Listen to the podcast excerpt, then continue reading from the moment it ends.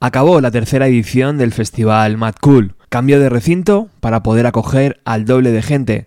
Cartel espectacular con lo mejor de la escena actual y sobre todo un sabor a noventas evidente. Cuando uno ofrece su opinión y su visión, queda expuesto. Por eso, como ya hemos dicho en algunos programas, Bienvenido a los 90 no estaba acreditado para el Mad Cool 2018. El mismo viernes 13 hicimos un programa donde se recogen algunas opiniones de lo vivido en el primer día de festival. Si recapitulamos, encontramos que en la primera jornada de las tres ediciones del Mad Cool surgieron problemas que la organización supo solucionar. El jueves ocurrió de todo, desde gente que entró en absoluta normalidad hasta los que sufrieron largas colas por culpa de la caída del sistema. Las largas colas en el parking se debían a que existía un único acceso, donde entraban los vehículos de dos en dos y donde además les hacían abrir el maletero para comprobar que no había bebida. Si llevabas botellas de alcohol o refrescos, te las hacían tirar. ¿A qué se debe esto? Entiendo que querían evitar botellones en el parking en pro de fomentar el consumo dentro del festival. Una vez que lograbas superar el parking existía otra cola, porque el acceso se colapsó entre gente que debía canjear pulsera y los que ya teníamos la pulsera pero el sistema no podía leer el código. ¿Cómo lo solucionaron? Dejando entrar a la gente sin canjear la pulsera, te rompían el papel y listo. Si por lo que fuera habías impreso tu entrada dos veces, podías colar a un amigo perfectamente porque nadie podía chequear si esa entrada era válida o no. Como decíamos antes, hubo gente que madrugó, entre comillas, y no se topó con esto. El problema llegó cuando la gente salió del trabajo y coincidió todo el mundo en la entrada al recinto. Yo quería llegar a Hills, al final me fue imposible y llegué cuando Leon Bridget empezaba.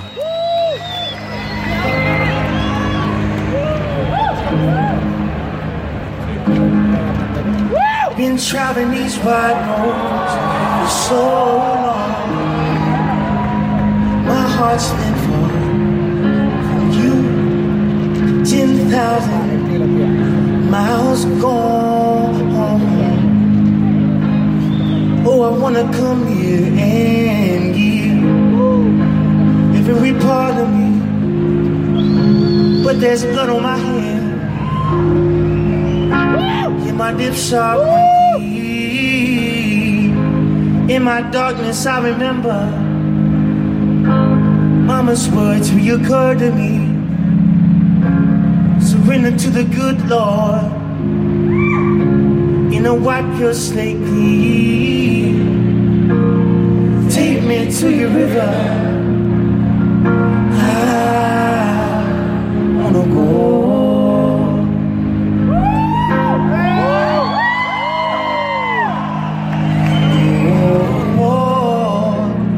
Take me to your river.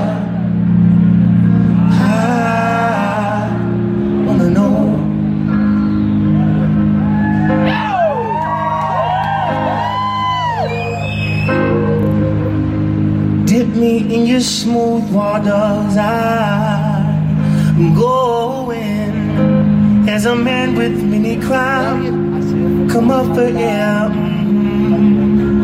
As my sins float down the Jordan. Oh, I wanna come here and every part of me. But there's blood on my hands. My dip shot, one plea. Take me to your river. I wanna go.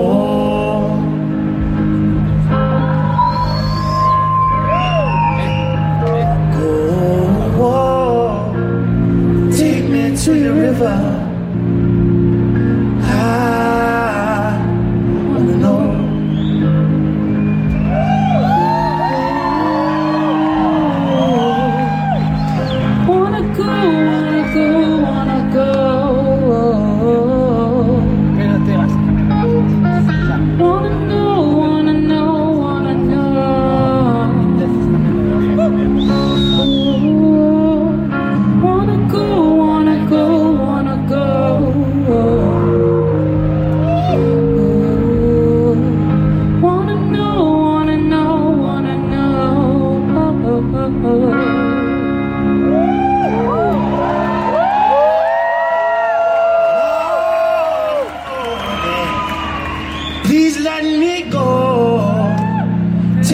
岁月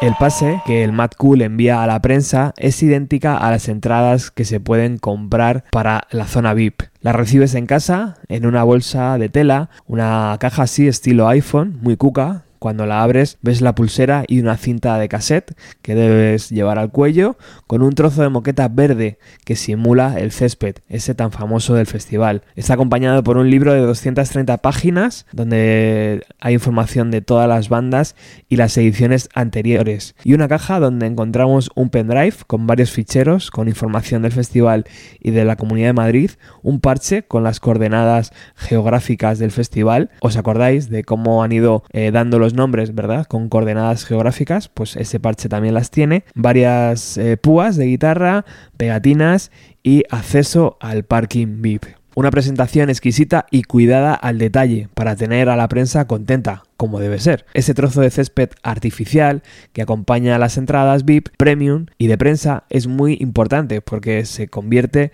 en una seña de identidad del propio festival. La nueva localización se empezó a trabajar en abril, cuatro meses antes de abrir las puertas. Era un terreno irregular, sin tratar, donde la vegetación crecía salvaje y una vez que dejabas atrás el caminito de piedras, donde la organización lo allanaba cada día, aunque seguramente más de uno se torció algún tobillo cuando salía, te topabas con un recinto enmoquetado con ese césped verde, entrabas realmente en un oasis, en otra cosa, y entrabas en el Mad Cool 2018.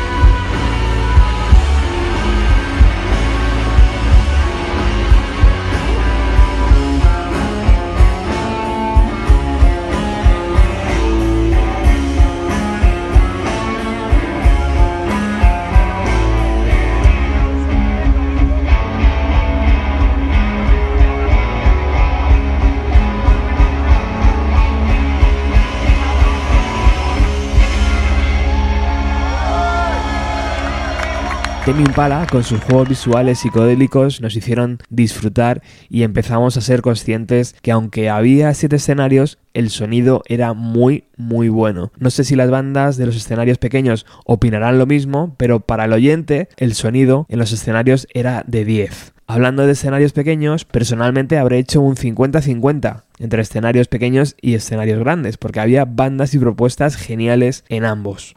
En lo musical, la tercera edición de Mad Cool ha sido de quitarse el sombrero. El único pero que le podemos poner fue cuando Massive Attack se negó a tocar. pero la programación era digna de atraer a portugueses, ingleses, italianos y mucha, mucha gente de fuera. También mucho modelito y purpurina, pero bueno, eso ya cada uno se monta la película como quiere. Había mucha gente que no sabía dónde se metía. Un ejemplo, cuarta fila del concierto de 90 Snails. En la tercera canción aquello se puso complicado y una chica de mi lado me intentaba empujar y me cuenta que se empezaba a encontrar agobiada, que se empezaba a encontrar mal. El novio que estaba delante suya intentando crear un círculo ahí alrededor, pero vamos, que eso era imposible en cuarta fila en un concierto así. O sea, había gente que se metía y que realmente no sabía dónde iba.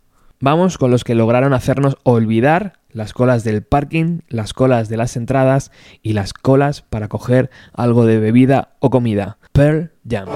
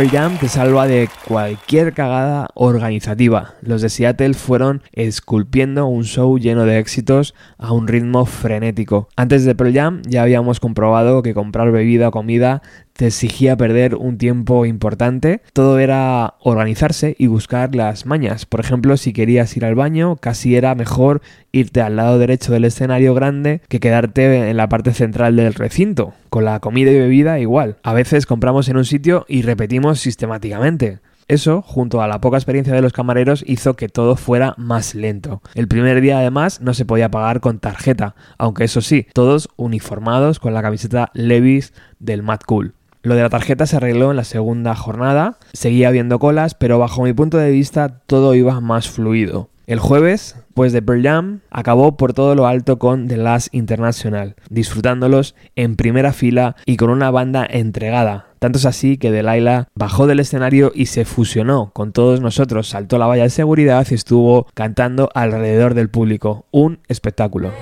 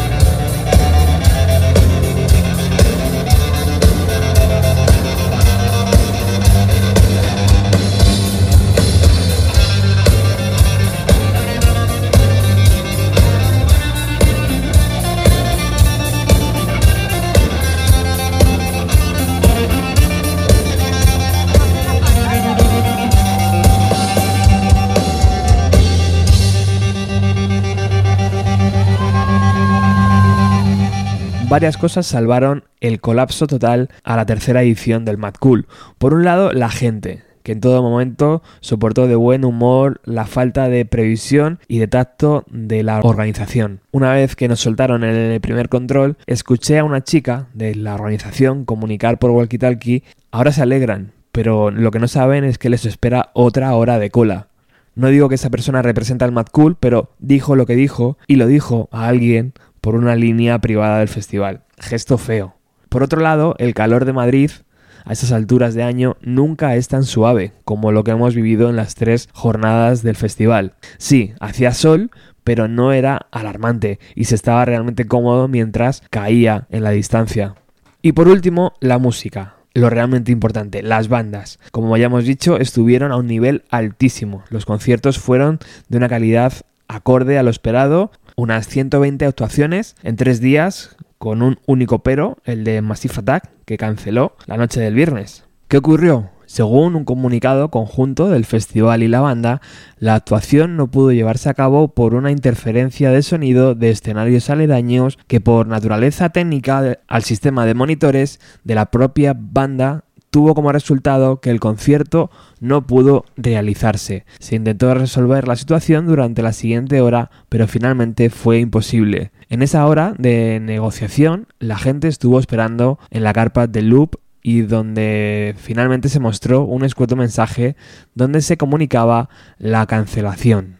El viernes, después de hacer un programa sobre Pearl Jam en España, nos dirigimos al recinto. Nada de colas, ni en el parking, ni en el acceso. El sistema de lecturas de pulseras funcionaba y ya podías pagar con tarjeta en todos los sitios. Después de ver un ratito a The White Buffalo, nos sumergimos de lleno en el concierto de At the Drive-In.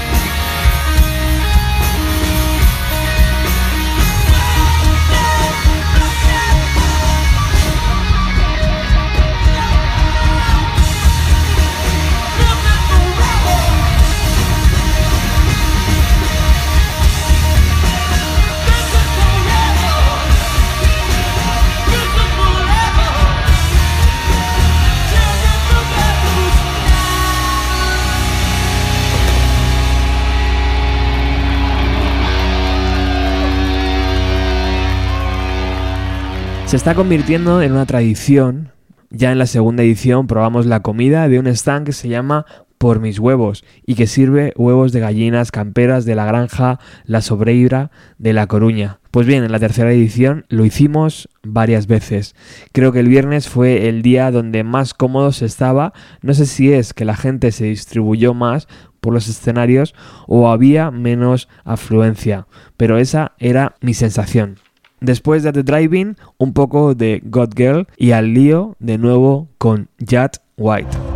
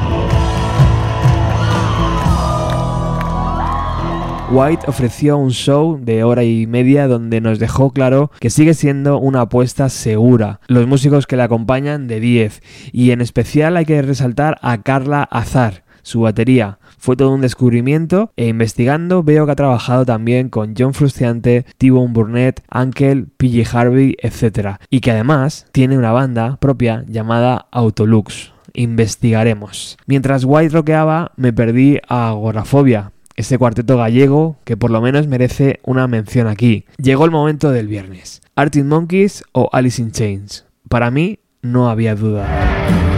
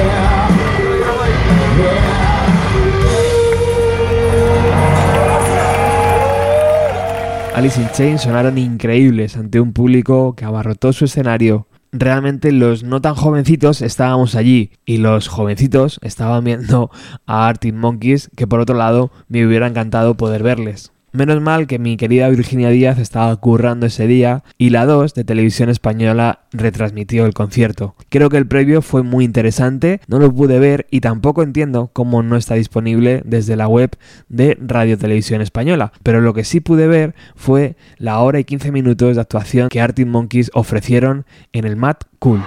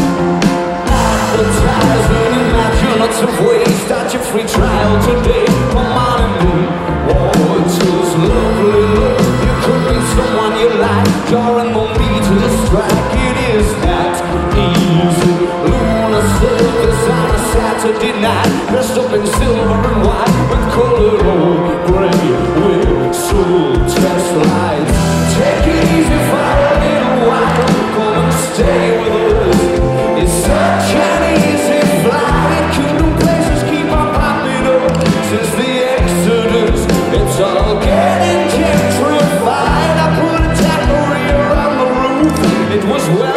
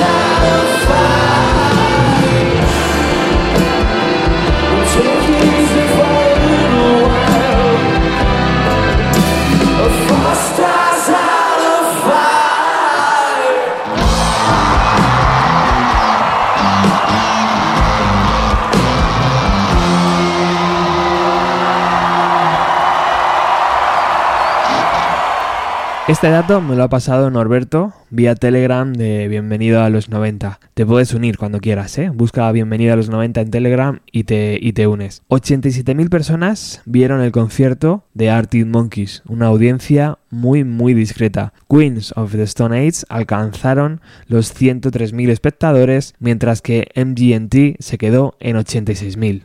Personalmente, el hashtag La 2 es música me ilusiona. Ojalá se hubiera retransmitido todo el festival. Entiendo que esta es una primera toma de contacto y que terminará pasando tarde o temprano. No sé si visteis además que entre concierto y concierto se hacía publicidad de Radio 3, algo llamativo, sobre todo cuando la emisora musical más importante ha omitido al festival durante tres años. Parece ser que en 2019 será la emisora oficial del festival. Se han arrimado posturas y limado asperezas, y eso es bueno para nosotros, los oyentes. Como he dicho antes, no he visto el especial de la 2, pero creo que entrevistaron a varias bandas nacionales como Ángel Stanich. New Musical Express, por su parte, ofreció entrevistas con Hills, Wolf Alice, Frankie Cosmos, Casabian o Blood Rebel, entre otros. This is Enemy at Mad Cool Festival in Madrid, Spain, and we're here talking to uh, E from Eels. E, thanks very much for joining us. This shit is mad cool. So we are in sunny Spain. No, actually, we're on the call of your, your tour bus at the moment. But have you got some uh, some Spanish phrases that you can pop out on stage? You, I need siesta. it's a bit late for that now. I'm afraid, it's yeah. a little late. I miss siesta. Hi, I'm Kevin E.G. Perry, backstage at Mad Cool Festival in Madrid with Wolf Alice. Hello. How are you? We're good, aren't we? Yeah. We're getting there. We came here yesterday and had some beers, but we're, we're feeling good. Came in to Madrid. Uh, to the festival. Me and Eddie came to the festival today. Saw some music. What did you see? We saw Goat Girl, which was really sick. We saw Jack White, which was great, and some of the Arctic Monkeys, which was really fun. Hi, I'm Tom Connick out here with Enemy at Mad Cool Festival in Madrid, and we're here with a very touchy feely Black Rebel Motorcycle Club. How's it going? Just testing the microphone. Hi, my name's Kevin E.G. Perry from Enemy, and we're backstage at Mad Cool Festival in Madrid, uh, here with Serge from Kasabian. Uh, Serge, uh, the morning after Yes. the night before, uh, you watched the England game last night. How, how are you feeling? Yeah, yeah. It was it was. Um, I think they did really well to get as far as they did. You know. Yeah, yeah. Uh, yeah, I mean, last time we saw each other was at the, the left.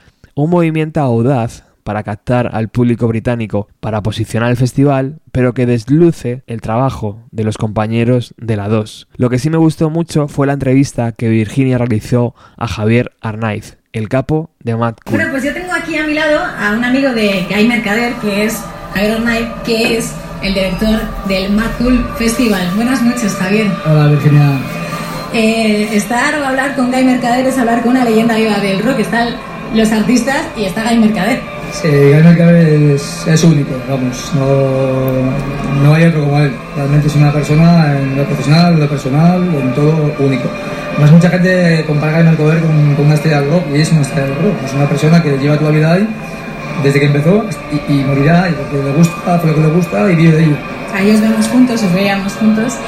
Javier, tercera edición del Mad Cool. Habéis cambiado de recinto para coger por día el doble de asistentes que las anteriores ediciones. Sí, había dar el salto, el business plan estaba así planificado, dos ediciones en un recinto de 45.000, primera edición metimos 35.000, segunda votamos muy pronto, en enero, y tercera edición decidimos que había que dar el salto a otro espacio, no sabíamos dónde, pero cuando vimos el espacio este de, de IFEMA, pues nos encantó, hicimos la obra y estamos aquí. Ha costado mucho, el esfuerzo, ha sido una obra titánica en tres meses, pero hemos conseguido el objetivo que queríamos. El recinto es la parte esencial, una de las partes esenciales de un festival. Sí, es vital. Si no hay un recinto estable, preparado para acoger a, cierto volumen de gente, que estén cómodos, que el flujo sea seguro, que es, lo vital, la seguridad en esos eventos, no se puede hacer. Madrid yo creo que carecía de, este, de estos espacios y creo que con este espacio se pueden hacer muchas cosas. Eso es lo que te iba a preguntar, que no se trataba de crear el festival más importante de España, que desde luego si no lo es ya, como decíamos al principio, va camino de ello, sino crear un evento cultural o un modelo de evento cultural necesario para una ciudad como la de Madrid. Sí, a ver, hacía falta un evento así en Madrid. Realmente en Madrid siempre dijimos que era la gran ciudad europea que no tenía este tipo de eventos y se lleva luchando tiempo atrás para hacer eventos así. Pero la falta de espacios, en, en cierta medida, fue la que perjudicó para que no se mantuviesen el tiempo los que se intentaron crear. Había un otro evento que era de Code, que es un, un gran festival también, pero es un modelo distinto a este. Este es un, un festival que 80.000 personas diarias no, no se maneja tan fácil. No hay muchos en Europa de este volumen, realmente. Antes has hablado de que lleváis tres meses trabajando en la organización del Mad Cool aquí para que esté todo. Tres meses de obra en el espacio. Tres meses de trabajando, trabajando para hacer el evento llevamos año y medio prácticamente. O sea, cada edición es- trabajamos año y medio antes. Es decir, ahora estamos ya planificando 2019, incluso hay bandas cerradas para el 2020. Quiero decir que estamos ya... Hay bandas cerradas para 2020. Sí. Al mercado decía, hay una, hay una banda que tiene que venir el año que viene, no Sí, la puedo sí, decir. Él tiene información, pero yo no la puedo decir. Ah, él tiene información y el director del Cool Somos no. amigos y al final eh, trabajamos conjuntamente en muchas cosas, sí. ¿Cuánta gente hay trabajando en el Mad Cool, Javier? Mad Cool trabajamos en la oficina mm, 12 meses, unas 20-22 personas. Pero luego cuando llega el evento, tres meses antes estamos unas 300 en la oficina y cuando llega el evento en sí somos 4.000 trabajando para que todo funcione. Eh, hablamos de un volumen importante de. Y, y cuando termina una edición, ya, como decías antes, ya empiezas a cerrar la edición siguiente, incluso la- el año siguiente. Y cuando pasa esto, se genera una especie de subasta, ¿no? Porque, pues no sé, estamos hablando esta noche de Artimbon, que es uno de los nombres más demandados por todos los festivales europeos, bueno, mundiales. Y, y eso genera, pues eso, como una especie de subasta entre todos los Sí, festivales. No es una subasta, pero al final sí es cierto que son bandas que todo el mundo las quiere, hacen pocas fechas y son bandas que al final no, sé, no, sé, no es que vayan a las mejores ofertas siempre, pero hacen un routing europeo concreto y como no estés bien situado y desencaje en el perfil de, tu fin de semana, lo tienes complicado. Meterse en el fin de semana de Glastonbury, por ejemplo, es una locura para todo el mundo, porque se van todas para allí, se van allí a tocar y se quedan ahí los tres días prácticamente, no van a otro sitio. Pues al final nosotros con, con nos en, en Lisboa llevamos años trabajando de la mano y, y hacemos que el routing sea bueno en Madrid, Lisboa. ¿Hay algún nombre que se le haya resistido al Mad Cool en estos tres años? Siempre hay, algunos que no han salido. La verdad que es Magos nunca se cumple, Fernanda, pero la- te puedo decir que Radiohead desde el primer año estuvimos a punto de cerrarlo, pero al ser una, una edición nueva de un festival nuevo, no, no quisieron venir. Dijeron que preferían esperar a ver qué era esto y, y con el tiempo veríamos. Yo creo que estamos en posición de que puedan venir algún año. ¿Sería el nombre que más ilusión le haría a Javier Arnaiz? No, habría No. otros. Habría otros, sí. Por ejemplo, Por ejemplo, ACDC. Yo soy más de ACDC que de ACDC, sí. Pues hablamos con Gaby Mercader para que hecho. traiga. Sí, porque eres amigo de ellos. Final está ahí, todo ahí. Todo se puede todo ¿Cuál es el momento más emocionante que has vivido en estos tres años del festival? Pues yo creo el, el, el nacimiento del festival en sí. El- yo me divierto mucho en el preámbulo de hacer el festival, en esos 12 meses. Y aquí lo paso mal. Estos tres días no disfruto. Lo paso mal porque al final quiero que, que vaya acabando, porque no. Mucha, mucha marcha de público, mucha gente, y, y estoy nervioso, estoy trabajando cardíaco. Para mí la mejor banda siempre es la última y la última canción del festival, porque es cuando voy a mi rodaje y luego de ahí todo bien y estamos tranquilos. O sea que no te da tiempo de ver prácticamente ningún bono. No, los veo, pero los veo mirando para todos lados. Y este año, por ejemplo, ¿qué conciertos sí te hubiese gustado disfrutar, pero bien? Y un poquito de Hills, que es una banda que me gusta mucho, y a ya lo vi entero prácticamente porque me tomé ese, ese tiempo de relax de que, bueno, estaba ya todo después del día ayer, pues eh, me quedé arriba y tranquilo. Y a- a- ayer, por ejemplo, que sí es verdad que vimos a, a Ils, ¿te, ¿te hubiese gustado ver el concierto entero de Pearl Jam, ya que lo has mencionado, pues eso como, como asistente? Sí, sí, sí, sí. Yo veo la gente abajo disfrutando y es lo que más me, me motiva y más me emociona. Porque al final ves que la gente, cuando ves las, las caras de felicidad con la gente cuando sale del recinto, mí eso es, eh, me- me- es lo que me pone en este negocio al final. Ver que, que generas felicidad a la gente. ¿Cumplían las expectativas de- del Festival Mad Cool de estos tres años o podemos seguir creciendo, podemos seguir avanzando? Estamos, queremos estabilizarnos en la cantidad de público que tenemos, ver cómo mejoramos cosas del espacio, cómo mejoramos la, experiencia del público, es muy importante para nosotros.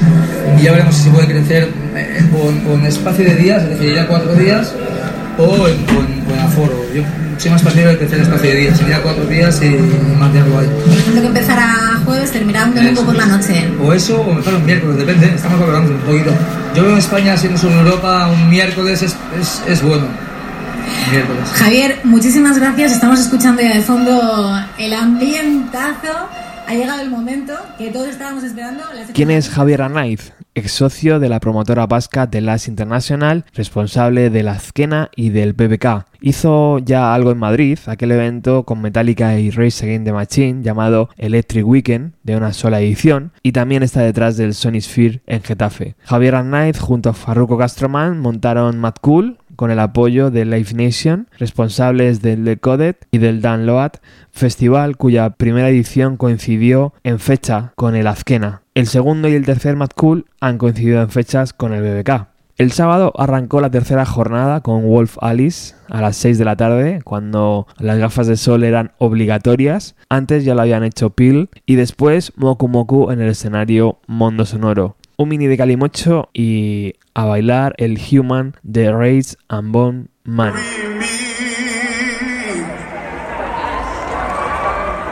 Put a fifth rum in my hand. You might as well come and save my soul. Cause I can take it to the promised land. Oh, well, well, well. So I can die easy. The devil's gonna make up by dying me.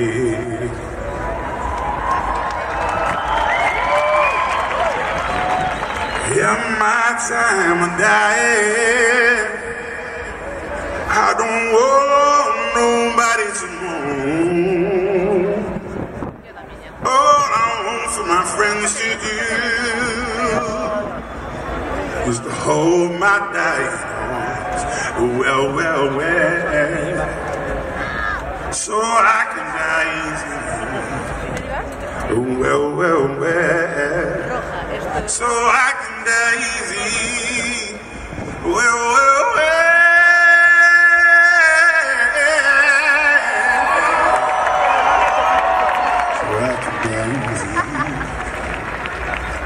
Devil's gonna make a dying bed. Thank you.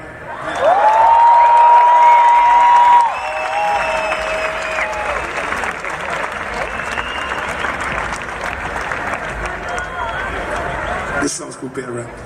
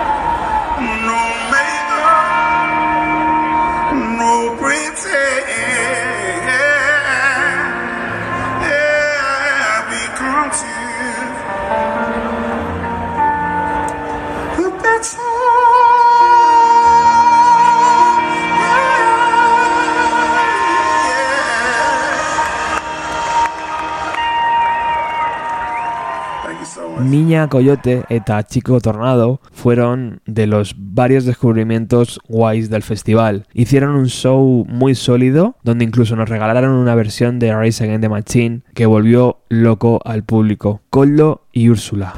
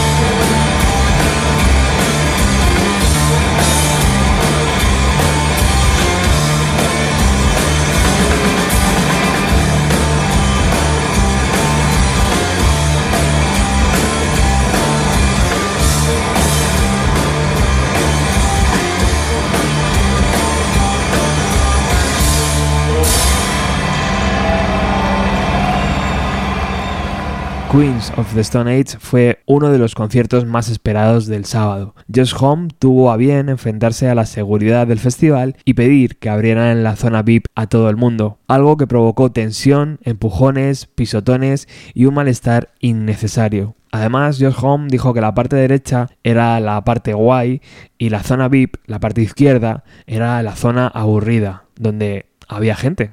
O sea, que les llamó directamente aburridos. Pudo acabar bastante mal ese acto de Josh Home, al que muchos catalogan de heroico. Por un lado bien, porque es verdad que la zona VIP no estaba del todo llena. Por otro lado mal, porque provocas avalanchas, pisotones y un momento bastante complicado de, de trabajar con tanta, tanta gente que había ahí. Si hablamos de la zona VIP, hay que decir que estaban acotadas en los dos escenarios principales del festival. Para nada era demasiado grande. Lo que ocurre es que la mayor parte de la gente que había comprado la pulsera VIP estaba en la zona VIP, que estaba al lado derecho del escenario. Esa zona estaba acondicionada con varias televisiones donde se retransmitía el concierto. También había bares y restaurantes donde el precio era inferior en bebidas y comida al resto del festival. También había baños y una vista, y sobre todo una vista privilegiada, aunque algo lejana, también hay que decirlo. Si todos los VIPs hubieran querido estar en la zona acotada del escenario, hubiera sido imposible. Eso no quiere decir que el resto del festival los que pagaron la entrada normal no tuvieran acceso a la primera fila, ya que la zona VIP ocupaba el 50% del escenario. El otro 50% estaba libre para colocarte en primera fila sin ningún problema.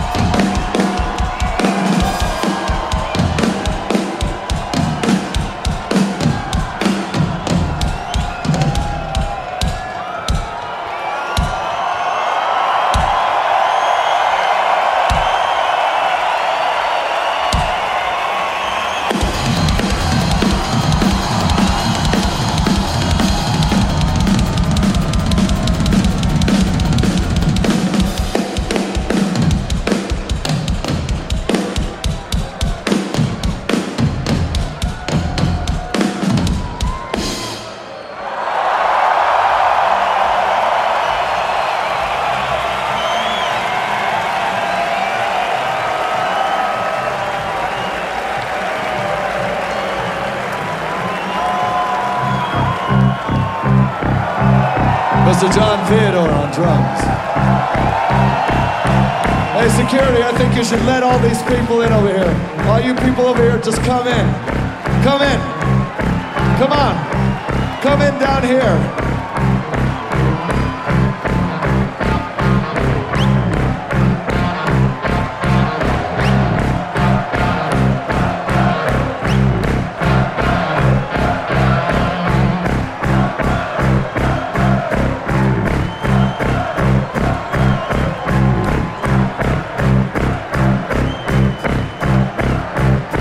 Security, I want you to let those people in.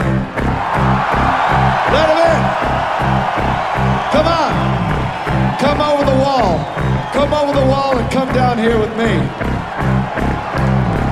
I'm not going to play until those people come over the wall and come down here.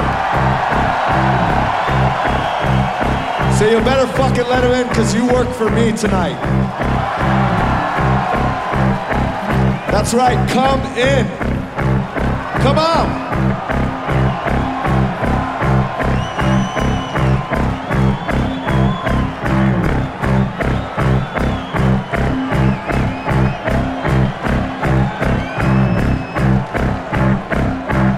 This side is fucking amazing, and this side needs more people. You guys are fucking amazing too. You want these people to come in?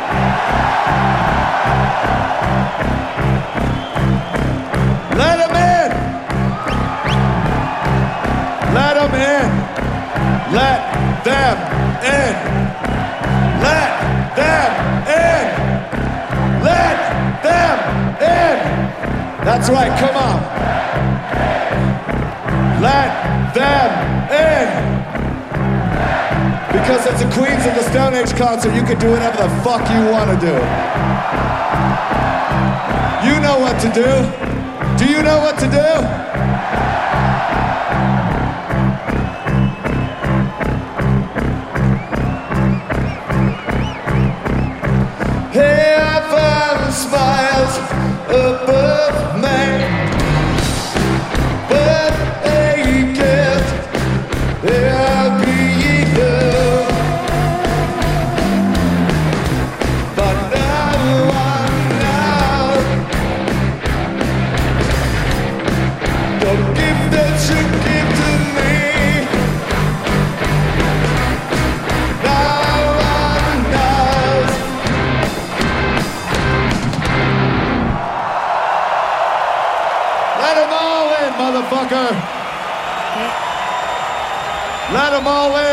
Tras Queens of the Stone Age arrancó The Pet Mode, que no suelen fallar, con un set lleno de éxitos y clásicos ya. Les vi desde la distancia mientras ocupábamos posiciones estratégicas para el concierto de Nine Inch Nails. Teníamos la esperanza de que aquello iba a valer la pena y exactamente, Trent Reznor y los suyos salieron y ofrecieron uno de los mejores shows del festival, tanto en lo musical como en la realización que ya está colgada en la web de Radio Televisión Española.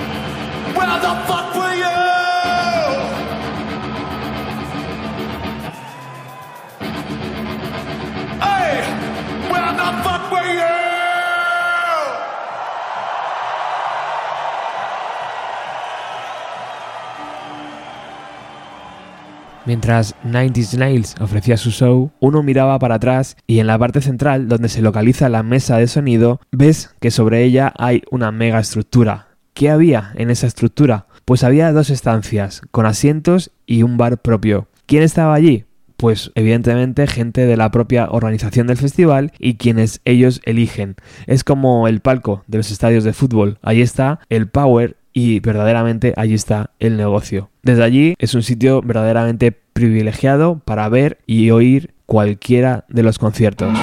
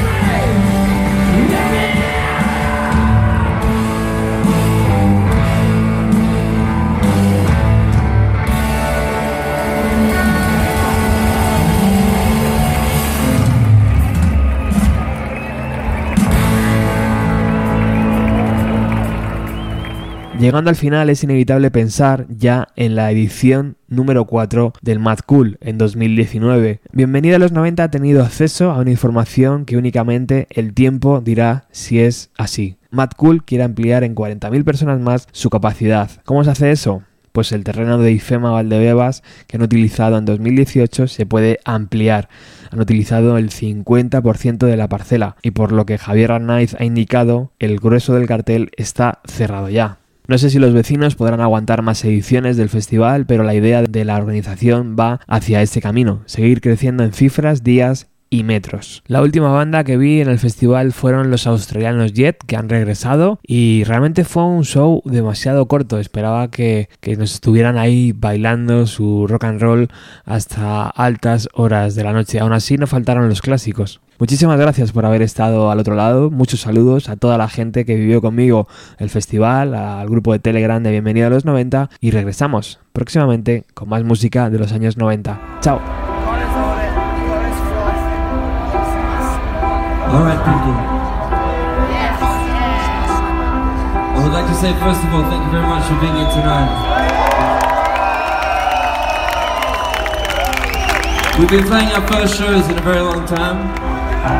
So it's nice to see you all here tonight. How you doing? Don't stop! Take my photo off the wall if it just won't say for you.